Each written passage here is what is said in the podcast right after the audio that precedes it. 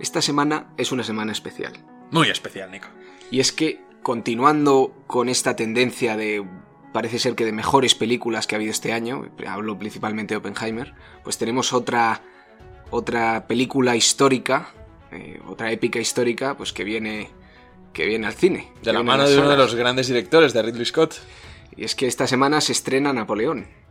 Y hoy queremos contar en el podcast, pues, un poco el contexto histórico para situarnos antes de ir a, ver la película, porque yo lo pensé viendo Oppenheimer, que me había hecho falta un podcast previo de situarme un poco en el contexto histórico para poder entender mejor la película. Hemos aprendido el error y con Napoleón no nos pasa ahora. Entonces, pues Alfonso, hoy pues nos cuentas un poco qué ocurre y cuál es la situación, el contexto histórico de esta época.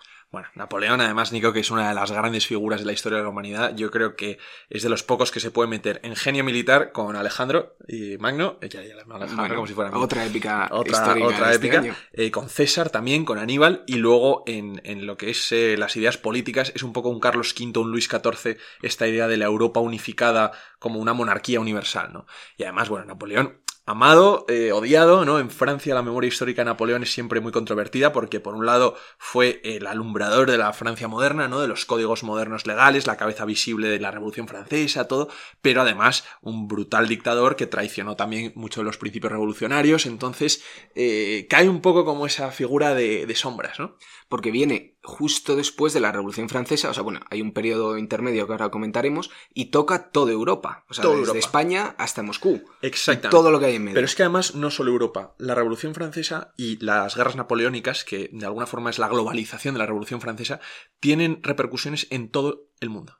Desde América, Estados Unidos, Sudamérica, eh, el Oriente Próximo con el Imperio Otomano, con el Imperio Persa, también la India, el Extremo Oriente. O sea, no hay un rincón del mundo que se escape de la influencia de, este, de, este, evento, que normalmente siempre se ve desde el prisma europeo, porque es verdad que la mayoría de los combates tienen lugar en Europa, pero las guerras napoleónicas, os recomiendo que leáis el libro de Alexander Mikebatsi, que se llama eh, The Napoleonic Wars, a Global History, una historia global, porque cuenta cómo es el episodio fundamental de la historia moderna entre la Reforma Luterana y la Primera Guerra Mundial.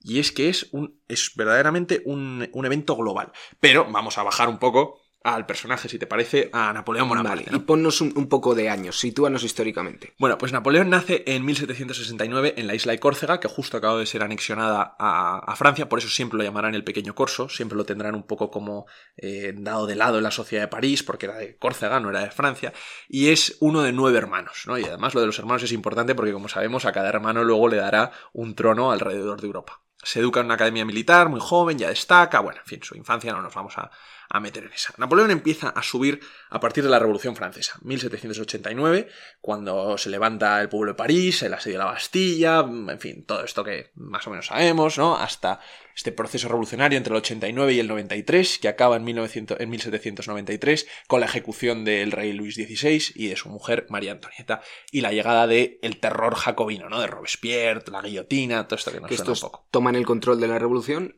y instauran su régimen. Y, instauran el régimen del terror. Entonces, en 1794 cae el gobierno jacobino de Robespierre y viene lo que se llama la fase moderada de la República Revolucionaria, que es el directorio. Y entonces Napoleón va a ser un héroe de este directorio. ¿Por qué? Porque este directorio, aunque sea más moderado, sigue siendo una fuerza republicana a la que se oponen las fuerzas realistas, ¿no? Tenemos que pensar que la Francia la Revolución Francesa no es solamente la toma de la Bastilla y ya está, ¿no? La Revolución Francesa, los historiadores debaten mucho cuántos años se prolonga, pero se prolonga casi 10 años en los que hay muchísima convulsión interna entre distintas fuerzas, republicanas, realistas, federalistas dentro de los propios republicanos, los girondinos, los jacobinos, o sea, un, caos, un caos. Que el directorio era una organización fundamentalmente republicana opuesta a los intereses realistas. Exactamente, y además también más moderada dentro del republicanismo. O sea, no era el terror de Robespierre de que todos los días se ejecutaba en París a 50 personas. Y esto es un conjunto de gente que gobernaba el país. ¿Y dónde cae aquí Napoleón? Napoleón cae en esto porque, bueno, él es un militar, no sé cuántos,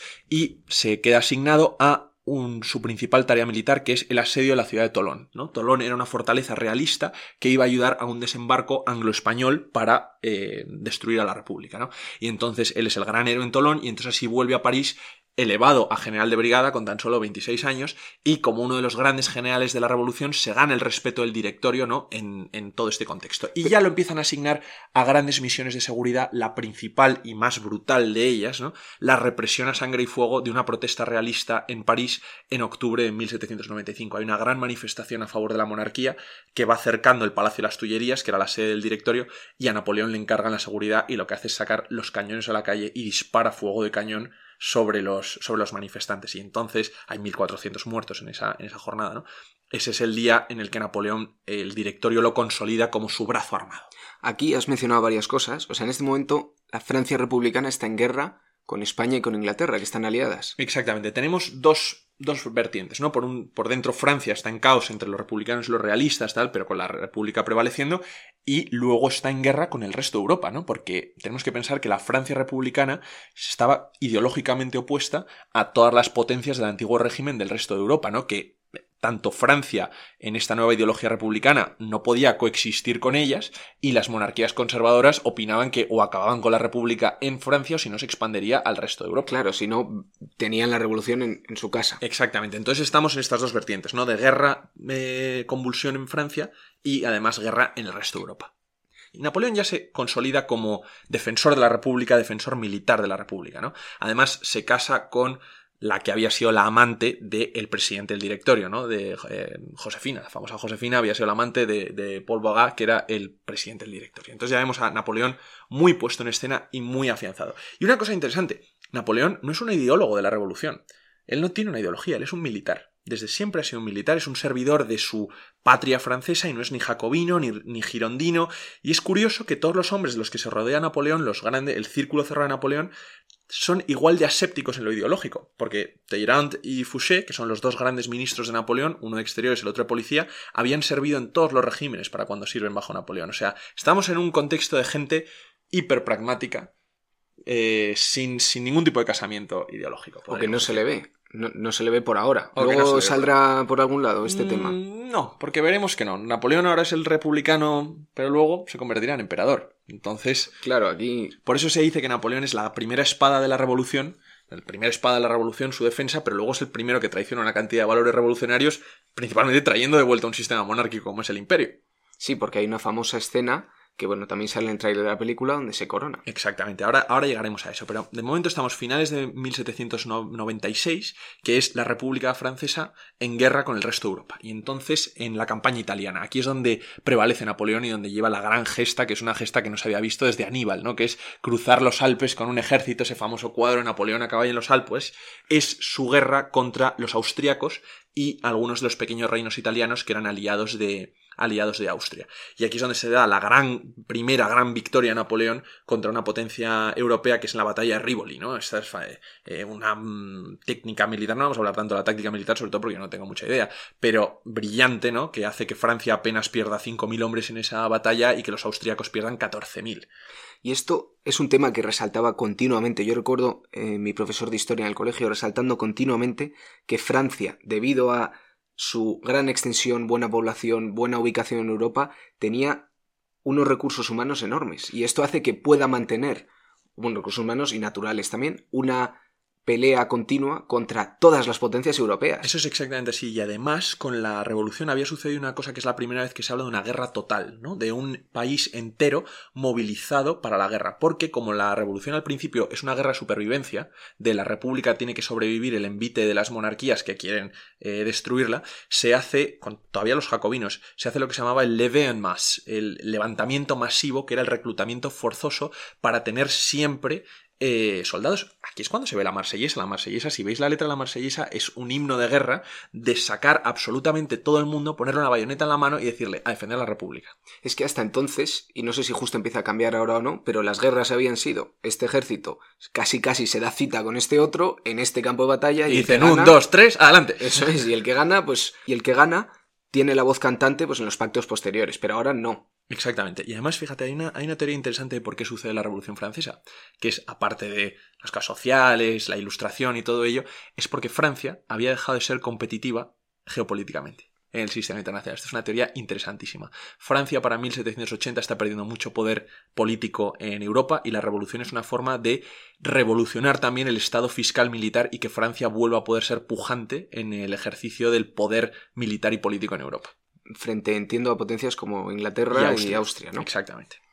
Entonces, bueno, 1796-97, las grandes victorias de Napoleón en, sobre los austriacos, y entonces el directorio, el, gobierno francés, empieza a ser dependiente de Napoleón y de su prestigio militar para eh, mantenerse en el poder frente a quienes buscan reemplazarlos y tal, ¿no? Y entonces, de vuelta en París en 1797, con una gran victoria sobre los austriacos bajo el brazo, Napoleón se empieza a enterar por Talleyrand, que luego será su ministro de Exteriores, que la situación está muy complicada y que si consigue una nueva victoria que lo apuntale, pueden cambiar mucho las cosas para su futuro personal, que ya despuntaba brillante, ¿no? Y entonces el único enemigo que le queda a Francia después de esta gran victoria de Napoleón sobre los austríacos y los italianos es Gran Bretaña. Gran Bretaña siempre será la eterna enemiga, ¿no? Y que es la única que queda resistiendo a Francia con una Royal Navy que es mucho más poderosa que la marina, que la marina eh, francesa. Y entonces, ¿cuál es el objetivo que tiene Napoleón para tratar de ganar esta victoria sobre Gran Bretaña? Egipto. Y aquí es cuando se ve, que lo habremos visto en el trailer de la película, la expedición a Egipto de Francia en 1797-99. Y esto le sale bien, esta expedición a Egipto, porque Egipto era protectorado británico en este momento. No, en este momento no. Egipto eh, era el reino mameluco de Egipto, ¿no? Los mamelucos llevaban allí desde el siglo XIV y estaba nominalmente bajo el Imperio Otomano, pero el Imperio Otomano era muy débil y entonces tenía muy, poca, muy poco control sobre Egipto. pero por qué los, contra los británicos? Porque los ingleses estaban utilizando Egipto para sus eh, rutas comerciales hacia la India. Ah, claro. Y entonces buscaban eh, establecerse los franceses en Egipto para poder desestabilizar Oriente Medio, tener, trazar conexiones con los sultanes de la India y así poder meterse con los británicos. La expedición a Egipto es un fracaso enorme, pero sin embargo yo creo que es, y bueno, yo creo que muchos historiadores también creen, que es de los eventos más importantes de las guerras napoleónicas. Y fíjate que es de los primeros, porque la expedición a Egipto es uno de los primeros procesos de globalización de la Revolución Francesa y no es solamente el fenómeno europeo, sino que es la apertura de Oriente a Occidente, la historia moderna de Oriente Medio, todo lo que hemos estado contando estos días de Gaza, de tal, de los países árabes, empieza en el modernismo Oriente Medio,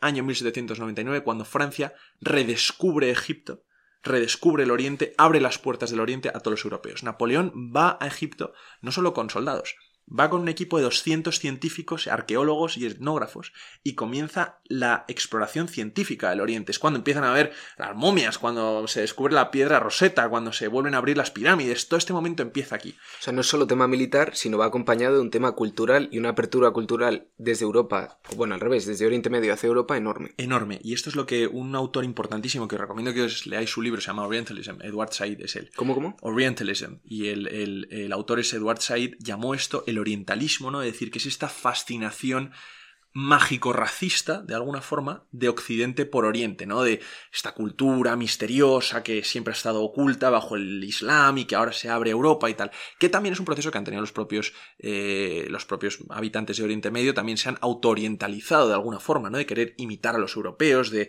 Mm, es un proceso interesante y empieza todo con esto. Y además es cuando empieza también eh, Oriente Medio a existir como, como agente político, ¿no? Porque la Revolución Francesa, la expedición de Napoleón, dejará sembrado de ideas revolucionarias Egipto. Y Egipto no es casualidad que sea la Francia de Oriente Medio, en el sentido de que en el siglo XIX y XX toda la explosión político-social, ideológica, sale de Egipto. Y esto es lo que empieza a desintegrar el Imperio Otomano. Sí, sí, sí, sí, sí. Y además Egipto en el siglo XIX, aunque siga nominalmente bajo el Imperio Otomano, se convierte en una potencia básicamente independiente y poderosísima. También con influencia de, de, esta, de esta expedición francesa, que aún así es un fracaso. Bueno, y nos estamos yendo un poco de tema ya hacia Oriente Medio. ¿Qué pasa cuando después de, esta, de este fracaso vuelve a... Vuelve, vuelve a París con, es, mm, vuelve a París y da en 1799, en noviembre, el 9 de noviembre, un golpe de Estado contra el directorio y se proclama cónsul sigue siendo la República, solo que Napoleón ahora es el primero de tres cónsules, aunque los otros dos no contarán nada. Esto me suena mucho a Roma. Bueno, es que Napoleón tiene una gran idea de imitar lo romano, ¿no? Y no es una, no es una casualidad que se ponga de título cónsul y que luego cuando se corona emperador, se corona emperador en vez de con una corona normal europea, como nos le estamos viendo, con una de laurel. O sea, todo es el, el prestigio romano, el símbolo del águila, como el símbolo del imperio francés y todo. Como en el con, durante el consulado es cuando empieza también a crear elementos de un régimen nuevo, ¿no? Eh, con los códigos republicanos, los mercantiles, los penales, los civiles, que todavía los tenemos nosotros, es la herencia de nuestro, de nuestro derecho, viene gran parte de Napoleón. Tiene, se mantienen muchos de los progresos sociales del directorio, por ejemplo, se dan muchos derechos a la mujer, el derecho al divorcio, todas esas cosas, pero también se retrocede en cosas que son del antiguo régimen, ¿no? O sea, esto es en lo que se dice que Napoleón también traiciona un poco la revolución, en el sentido de que mm, la revolución que había sido una fuerza atea enemistada con la Santa Sede, pues vuelve a recuperar un concordato con la Santa Sede. Napoleón trae de vuelta la esclavitud que se había abolido durante la, durante la revolución, y finalmente, claro está, lo más antirrevolucionario de todo es que acaba trayendo de vuelta una monarquía en 1804, se corona él mismo como emperador de los franceses en una enorme ceremonia en la que el Papa está sentado y él se corona a sí mismo, ¿no? Entonces volvemos un poco como a, los valores de una monarquía de este gran, del que había sido el gran general republicano. Claro, y esto en apenas una década, década y media ha conseguido pasar de, pues, del terror revolucionario a una figura única al frente del Estado francés. Sí, exactamente. Y lo que pasa es que continúan las guerras con el resto de Europa. Y la que siempre va a estar en contra va a ser Inglaterra. ¿Y por qué continúan si ahora ya, en teoría, ha dejado de ser una república?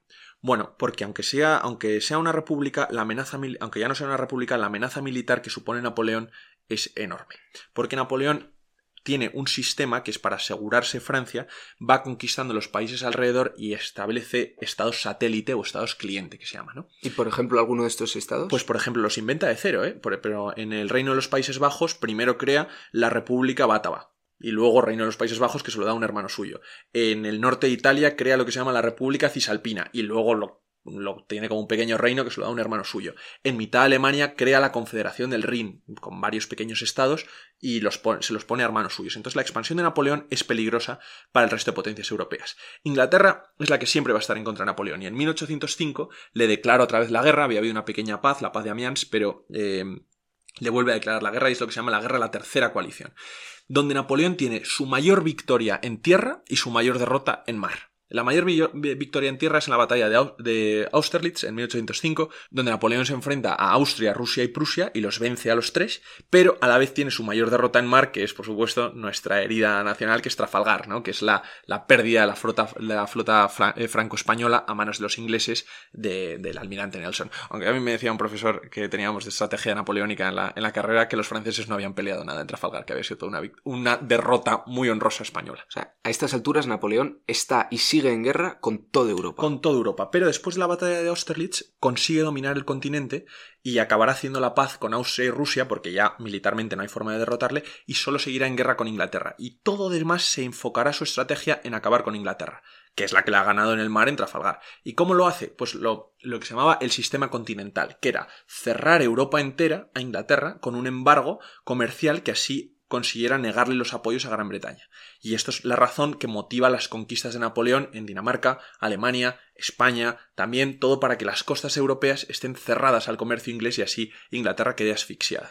Ah, o sea, trata de cerrar toda la costa europea para que no haya comercio y aquí supongo que esto, por aquí entra la entrada en España, porque Portugal siempre ha sido muy aliado Porque Portugal se negaba a establecer el sistema continental. Entonces la excusa para entrar en España es atravesar Portugal. Y ahí es por donde se empieza a romper la cosa, ¿no? Por España. Porque Napoleón, bueno, todos sabemos cómo se hace con la corona de España, quita a, Fernando, a Carlos IV, Fernando VII, toda esta idea, pone a su hermano José. Estamos cubriendo un montón de territorio. Estamos cubriendo un montón de territorio y yo si es confuso pido perdón, pero claro, son muchos años y es mucho detalle, ¿no? Bueno, es preparación para la película. Aquí también hay que entender el contexto general. Tampoco podemos ir hablando en detalle de cada uno de los episodios. Exactamente. Bueno, 1808, entonces el alzamiento del pueblo Madrid contra los franceses, la guerra, lo que nosotros llamamos guerra de independencia, que los ingleses la llaman la guerra peninsular, ¿no? Porque para ellos era simplemente un escenario más de la guerra contra Napoleón, si bien el más importante, porque la úlcera española, como se le llamará, es lo que drenará muchísimos de los recursos del imperio napoleónico, ¿no? Y aparte, en 1812 tiene lugar eh, la gran tumba de Napoleón, ¿no? que es Rusia. ¿no? Rusia había sido aliada de Napoleón